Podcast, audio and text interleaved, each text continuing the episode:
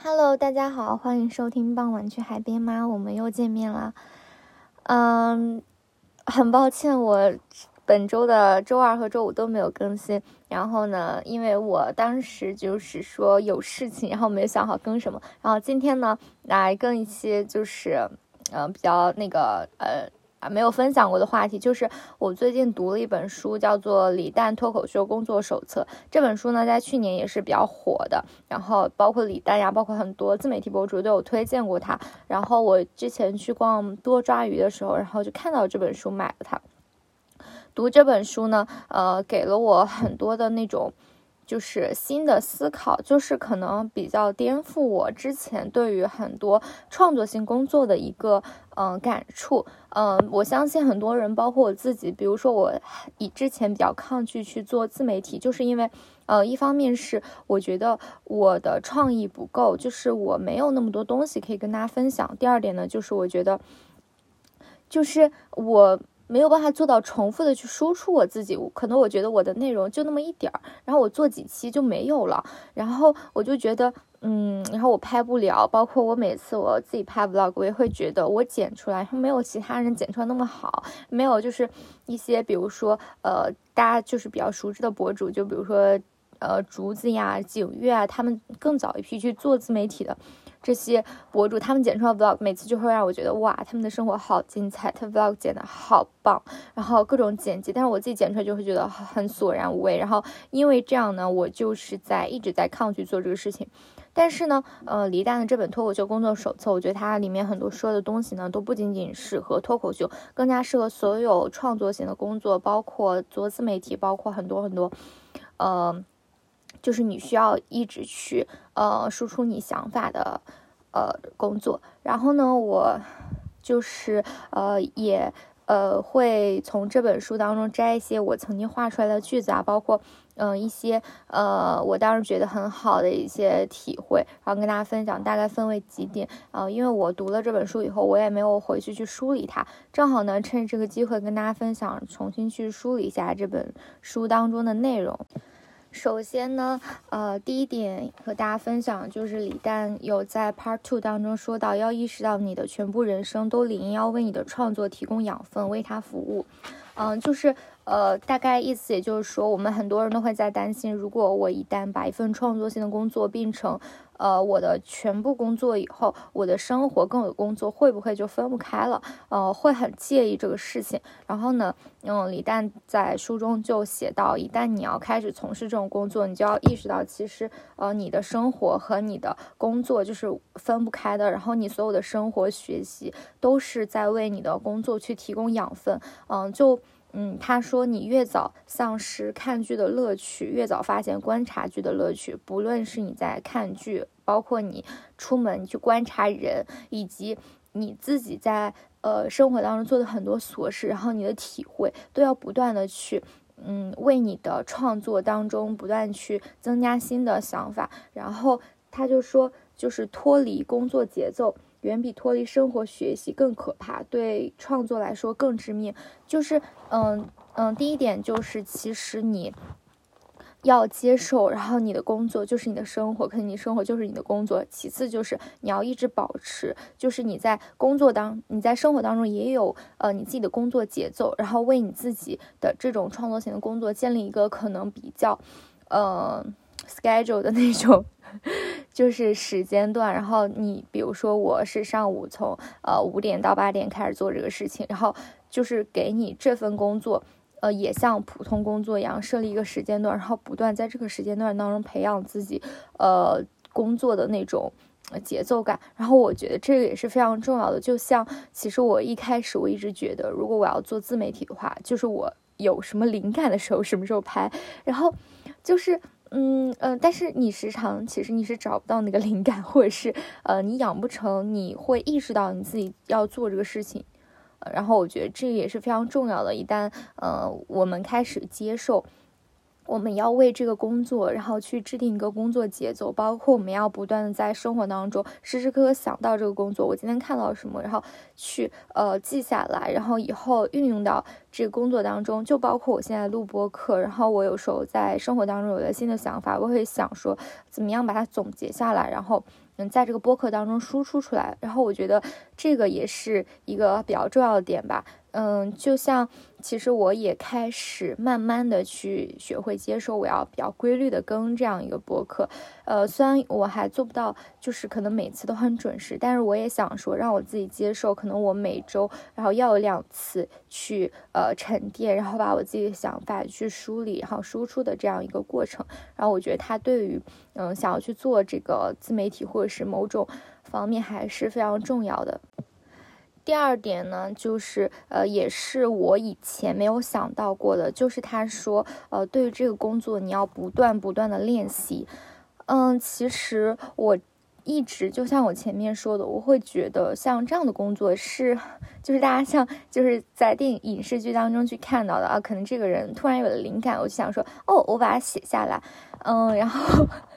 就像是突发奇想，然后你看到很多那种，呃，什么那个诗人，然后突然在火车上就拿出来纸笔去写了。我也觉得它是一个需要呃那种 crush 的一个瞬间，然后去记下来。但是在这本书当中，李诞去说，其实对于这个工作来说呢，你要把它当成一个就是不断去练习，就是刻意练习的一个过程。呃，包括他也提到说，就是你去做这个脱口秀要写逐字稿，这都是我曾经从来没有想过的。然后。大家会觉得他是一个说话的人，他在台上已经说的那么流利，难道他还需要去就是一一字一句的把这些稿子去写下来？包括我有时候也会懒，其实我有时候会做很多，有很多想做的话题，但是就是因为可能嗯我没有那个耐心，并且我不想去打字，然后把它们梳理出来，我就想 直接录，导致很多那种想法，因为我没有梳理完全，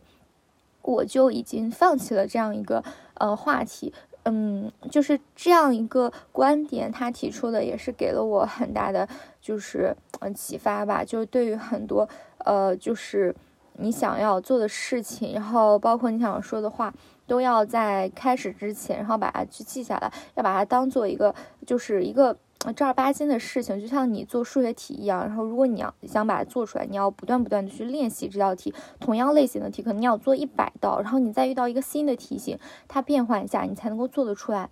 嗯，还有呢，就是他就是说，呃，比如说你给你自己规定，就是每天可能你醒来，然后开始写一个段子，就是把它当成你的一个，就是。像是一个习惯一样，就像你每天早上起来要刷牙一样，每天醒来以后就写一个段子，或者你每天睡觉前的时候就写一个段子。即使你没有灵感，就即使你今天不知道写什么，就要硬憋出来一个。就这样的话，你不断不断练习，你才能够嗯去发掘生活当中更多的一些点。嗯，我就觉得这个说的很对，并且呢，他说就是你要去找你。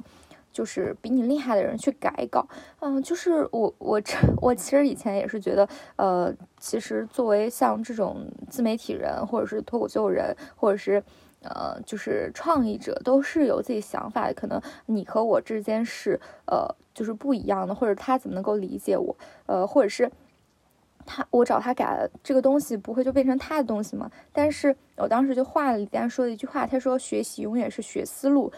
学他是怎么想的，放心，你永远都不可能像他一样思考，不用担心自己丧失自己的个性。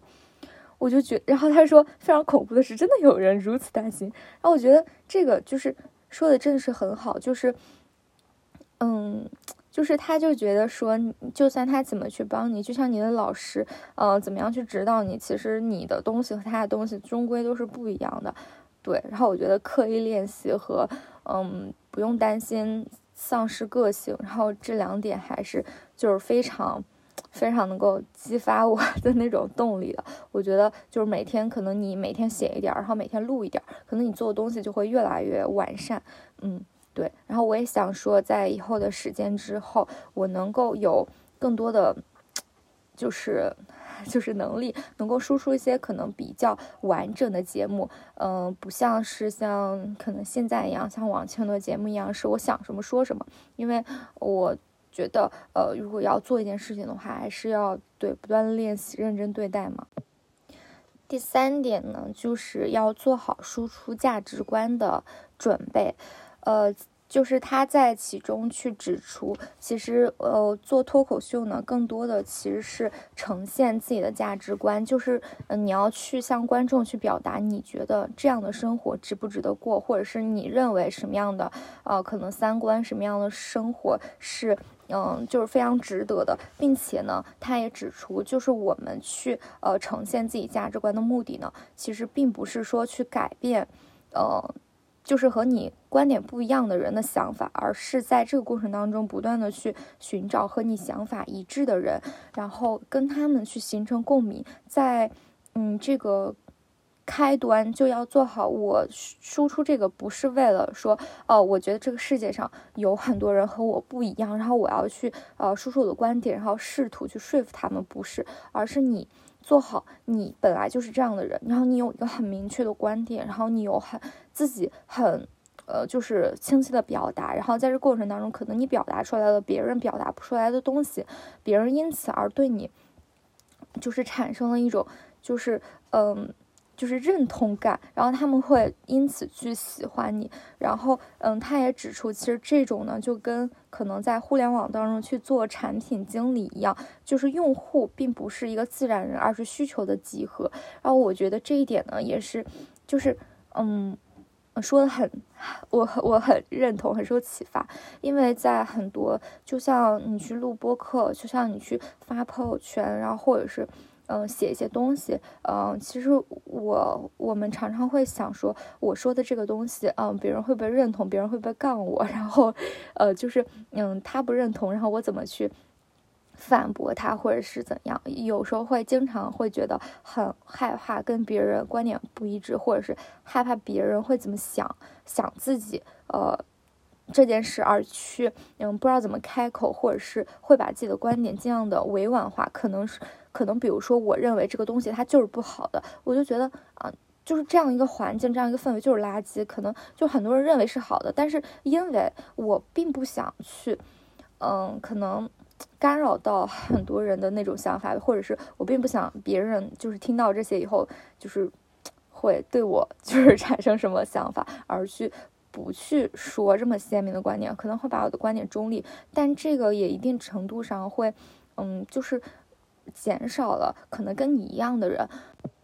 这里呢，他也提到了一段话，就是说你的观众也不是自然人，而是与你价值观共鸣的集合。这些人互相之间，或者是他们与你之间，可能都天差地别，但是他们与你表达出来的。内容表达出来的价值观产生一种共鸣，可能这一小部分价值观只是那个观众人生的一个侧面，但是我们就是要找到的是无数侧面的，嗯，就是集合，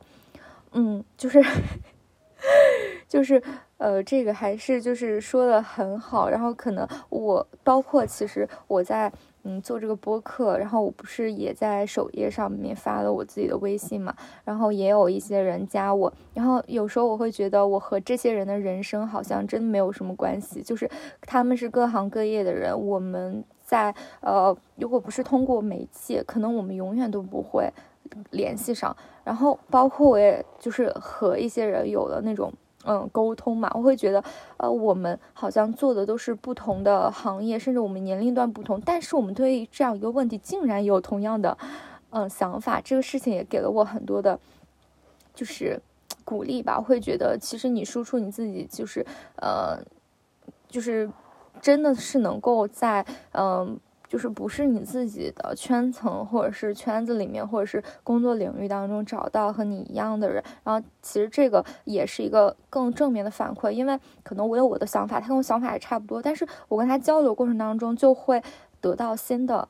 感受，因为可能你跟你有不同想法的人，你跟他交流，他没有办法共情你的这一点，但是。嗯，因为这个人跟你有同样的经历，可能他从这个经历当中走出来的时候，他就会呃，就可能获知了某种，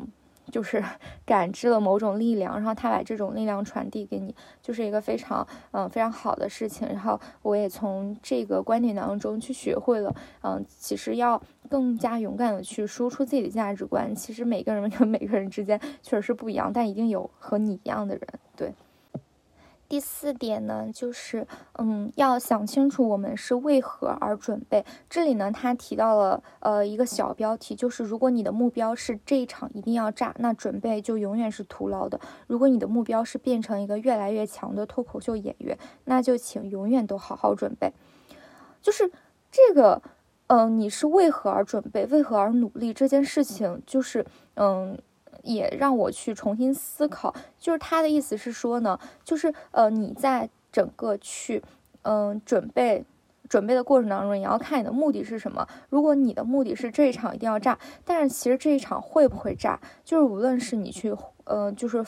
反复的去反思复盘，或者是你去观看录像，其实他都很难去通过这场。有没有炸，而去判断你说的到底是好不好？因为就可能你这个地区的观众，就包括比如说你在一线城市去，呃，说这些事情，肯定是要效果比你在二线城市、三线城市说这些事情，他的那个表演效果要好的。因为不同城市的人，可能他的经历啊，包括他的一些就是共情能力都是不一样的，这个是不可置否的。然后可能就是，嗯，当然就是按概率来算的话，大部分人来算的话，所以说。其实不断的把自己的目标放在这一场可能这个小的支线当中，就是你永远都没有办法去成为一个可能在这个领域真正很拔尖儿的人。他说你要把你自己的所有精力都放在你要成为一个越来越强的脱口秀演员。就比如说，如果你讲的这场脱口秀它没有炸，呃，就是我们去分析这个事情的原因，不应该放在，嗯，就是为什么它不好，是观众冷，话筒不好，光不对，还是因为前面的演员干扰了你？这些就是分析，它是可以，但是基本上都是徒劳的。他说你要去分析为什么你不是一个，你还不是一个很强的演员，为什么你没有变得越来越强？我觉得如果你从这个层面上的话，你去反。嗯，就是反反复去看，可能就会看到，可能你的练习不够，或者是你就是暖场的能力，然后你没有办法在每一场当中都能发挥好你最好的状态，或者是就是你的段子确实可能它就是不够强，不够让每一波人都能够感觉到好笑。那我觉得这个就反馈到我们生活当中来，可能嗯，我们每个人的生活当中都有很多很多小的那种支线的任务，可能你现在的阶段是。嗯，考这个考试，然后你下一段的阶段是完成这个工作 KPI，但是反复的去想，嗯，这这个这次的工作 KPI 没有完成，或者是那次的考试没有考好，到底是因为就是可能这个考试当中可能有很多的不确定性，然后 KPI 就是有很多的阻碍，还是我们就是没有能力去。把这些事情都完全做好，为什么我们没有成为一个，就是在这个整个学习过程当中没有成为一个越来越强的人？我们没有办法，没有能力去把每件事情都处理好。这个分析这个事情的原因，可能就跟前面分析那个小的原因就不一样。而且，嗯，就是我觉得说是，嗯，就是只有如果你的目标是变得比较长，可能你最后你要成为一个在某个领域当中比较专业的人，可能你，嗯。在面对每一个小的问题的时候，但这个失败了，就是它虽然失败了，但是你还是从这个过程当中学到了很多东西。就是你学到的东西，进到你脑子里的东西，这些东西它是留在你这里的，只不过是它没有在这个小结果当中呈现出来。但它一定会在你成为这个领域比较专业的人的这个过程当中体体会出来。然后李诞也说了句可能在这个书当中比较鸡汤的话，他说：“我们必须要。”要用发展的眼光看问题，人生不是几把牌，赢了就赢了。人生是个牌局，想散都散不了的那种，输赢不在一把两把。我觉得这个也是说很 对，可能对于我现在来说，我也有很多那种可能小的事情，然后做的没有，呃，没有很好，或者是我没有做成。嗯，其实，在面对这些失败的时候，我有时候会在反复的想，为什么这这个。这局游戏我没有成功，呃，我没有成功的原因到底是什么？然后就是你会反复的陷在这里，并且你会在这个之后，就是，嗯，会对很多选择失去把握。你会觉得，哦，是不是我当时我的选择不对，或者是怎样，或者是为了能够达到一个结果而急于求成，要不然我就去走一个简单路。但是如果，嗯，我在这个过程当中，我的。目标去放长远，可能我的想法去放长远，我的目的并不是赢得这这场游戏，我的目的可能是成为在这个领域当中比较专业的人，或者是我的目的是找到在找到我感兴趣的事情，并且能够呃，为他付出劳动也得到我应有的报酬，那这个就完全不一样了。因为虽然我这个游戏输了，但是我仍然学到了很多很多东西，嗯。然后我觉得这个观点提出来是非常好，就是嗯，就是很有价值的一个呃一个事情吧。对，嗯。第五点就是你的风格就是你的人生，呃。就是这个话是怎么讲呢？就是他说，很多人在去一开始的时候比较纠结的一个问题是，我到底该走什么样的风格？我是应该走一个搞笑的、幽默的，还是说一个健谈的，还是说一个比较能够呃指导型的人？但是呃，我以前也是一直觉得风格很重要，可能你的风格会让别人记住你。然后嗯，我以前也有想过说，就是。做自媒体嘛，拍短视频，但我一直没做，就是因为，嗯，我好像不知道我自己到底是一个什么样的风格，就是我，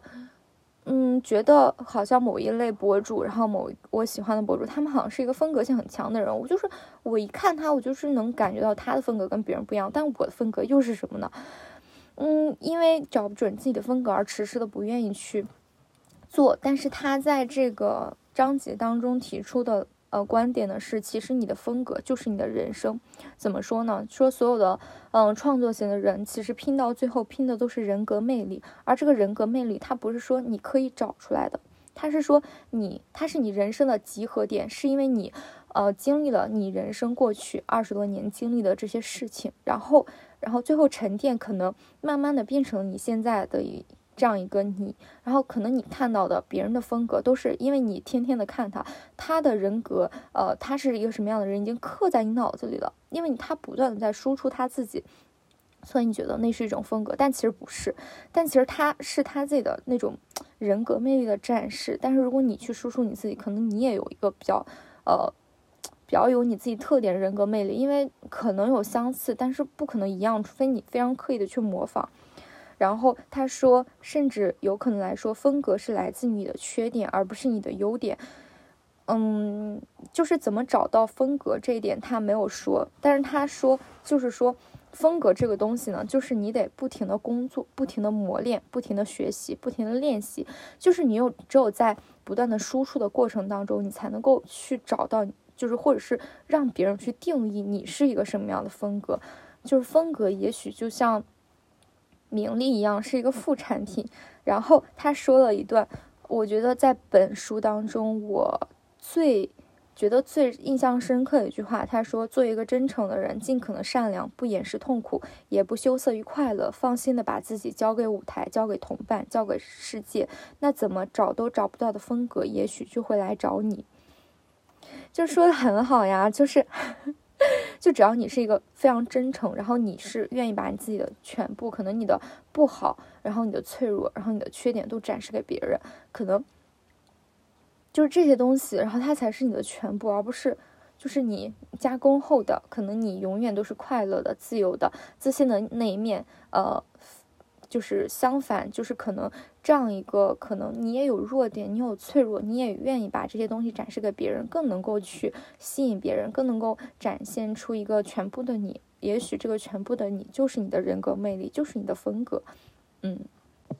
第六点呢，就是每个人都要学会去卖掉自己的想法。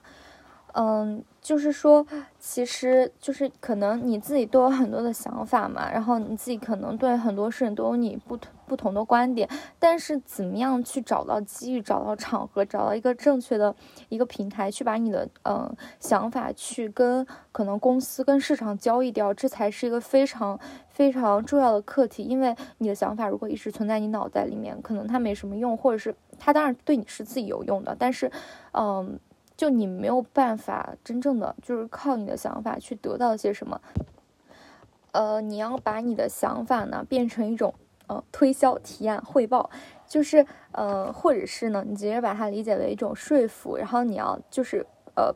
就是不要那么，嗯，怎么说呢？非常平淡的，就是平铺直叙去，呃，说你的想法。你要通过一些技巧，让别人怎么样去看到你的想法，并且你说服别人接受你的想法。你要通过你的专业判断，想出来可能针对每一个广告商，然后每一个人他不同的，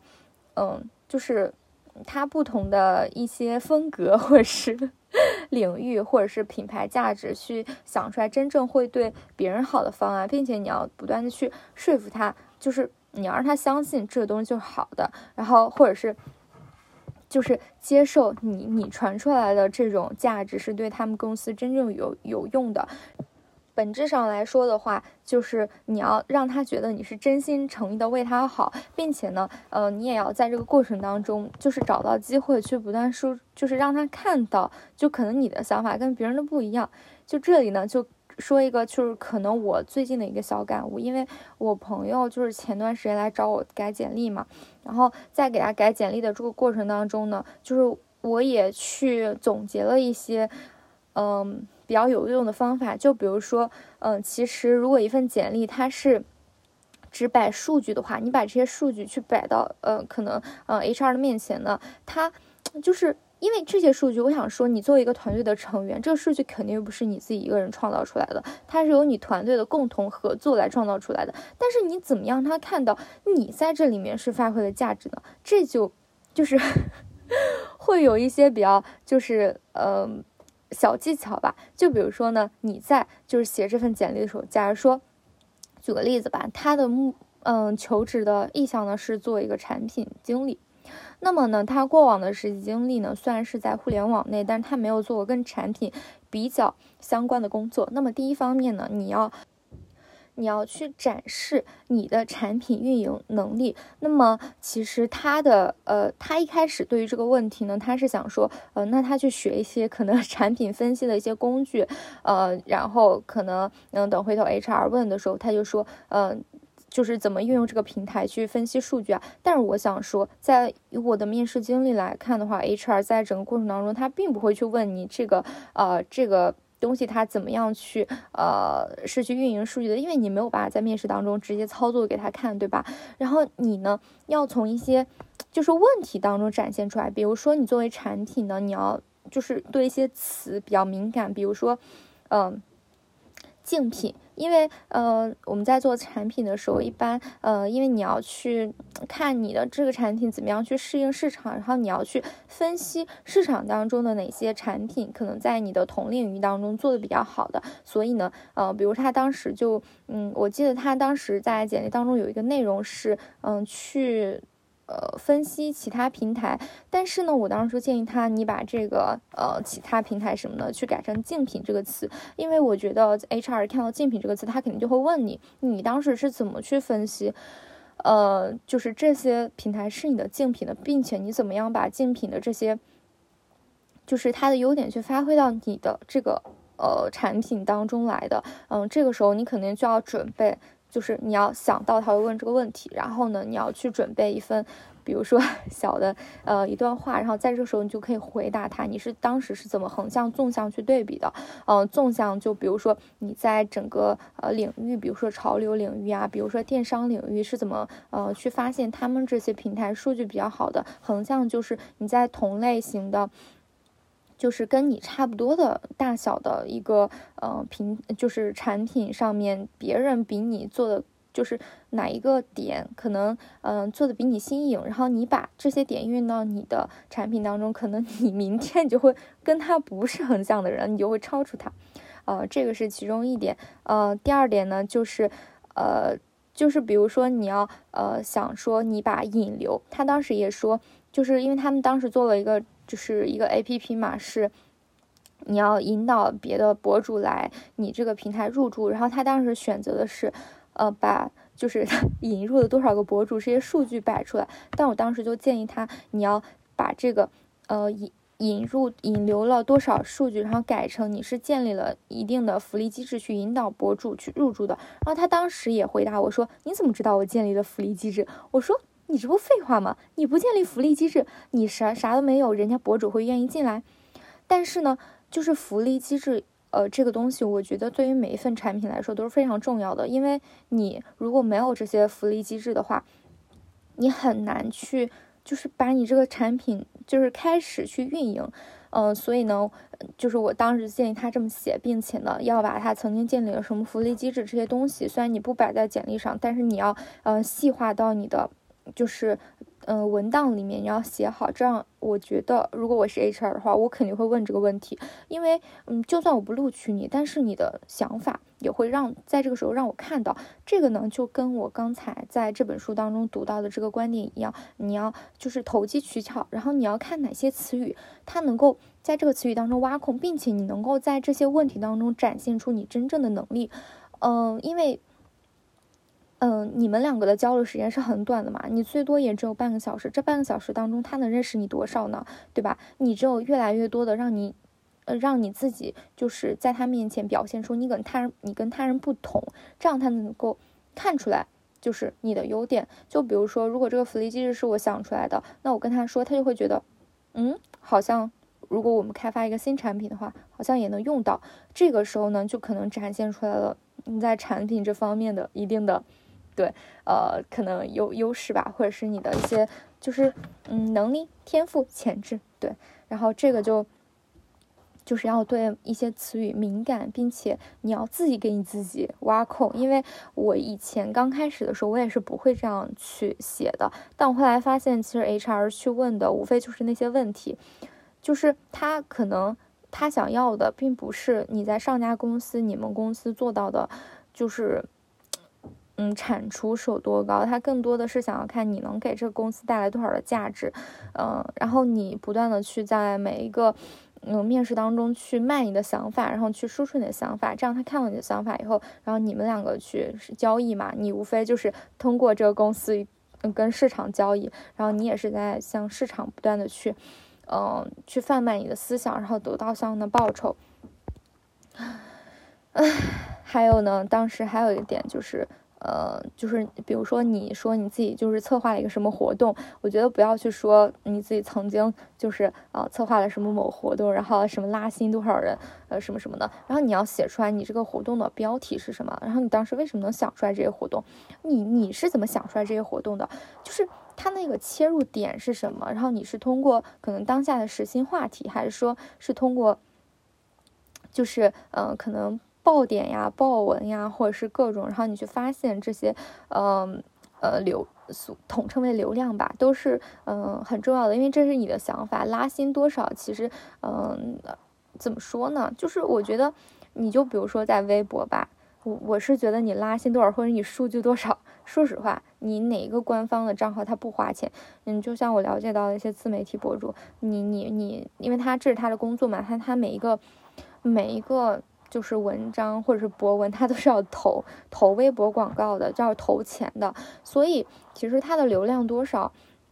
也是跟公司可能他愿意在这个上面投资多少的钱有关系的。但是你的想法就是这些东西，它是永远都不变的，它是永远会跟随着走的。然后当然，它除了投钱以外，如果你这个想法不好，它也是没有办法就产出的。所以我是觉得，它相比于你去说，可能另一方面这个数据。嗯，以外，可能跟数据同样重要的，你的想法是更重要的。他这个时候就可能就会问你啊，然后你就可以在这个过程当中去输出自己的想法嘛。然后我觉得这个，呃，李诞提出这个观点呢，也是跟我就是在这个上面可能也是有契合的。我也忘了我是看他书还是我一开始就知道，反正嗯，就回到了前面的。可能你每个经历都会潜移默化成你的你的一部分。就像其实我朋友曾经对我说过一句话，就是说，嗯，凡是经历皆成性格，嗯，就是这句话呢，其实比很多就是像说什么凡是经历什么皆是人生什么的，嗯，要更针对性一点。然后我觉得说也很对，就你经历的一切，就是都会慢慢的，嗯，就是都是你现在为什么是这样一个人，这样一个性格的因和果。就没有他们当中的任何一环，你都不是你现在你自己，所以说，嗯，对。然后呢，最后呢，非常希望大家能够去买来这本书读一读，或者是读一读电子书也可以，因为它这本书呢并不是很长，它也是一个分为一小一小章节的，嗯，一本书，读起来呢也不会很累，我觉得，嗯，一天一两天大概就可以读完。如果大家就是呃。有读电子书的习惯的话，也可以就是买，就是去找一找电子书的资源去看一下，呃，然后把你觉得可能有用的摘下来，这样可能会比你买纸质书要更 节约一点吧。然后，但是我平时都是读纸质书的，因为我不知道为啥我看不下去电子书，不知道大家是读纸质书还是看电子书，呃，嗯，就是要不然这样吧，就是。嗯，正好也。就如果能够有幸听到这里的朋友呢，你可以给本节目留言，嗯，就是我会抽一位评论的朋友送一本这本书，好吗？就是回头呢，我可以加你微信，然后，嗯，就是呃，给你那个直接在淘宝上买一本送到你家也可以，然后，嗯，就当做是一个小福利吧，然后也可以在这个过程当中认识一些新的朋友，然后，嗯。好啦，以上就是本期节目的全部内容啦。然后非常的抱歉，本期我还是没有写竹子稿，因为嗯，然后我就可能说的有点乱吧。然后嗯，但是呢，也是就分享了几个我觉得在这本书当中我比较得到启发的几个比较重要的观点吧。当然，它这本书当中有很多个章节，也是希望大家能够真正的买来去读一读。嗯，好啦，呃，我们下周再见啦，拜拜。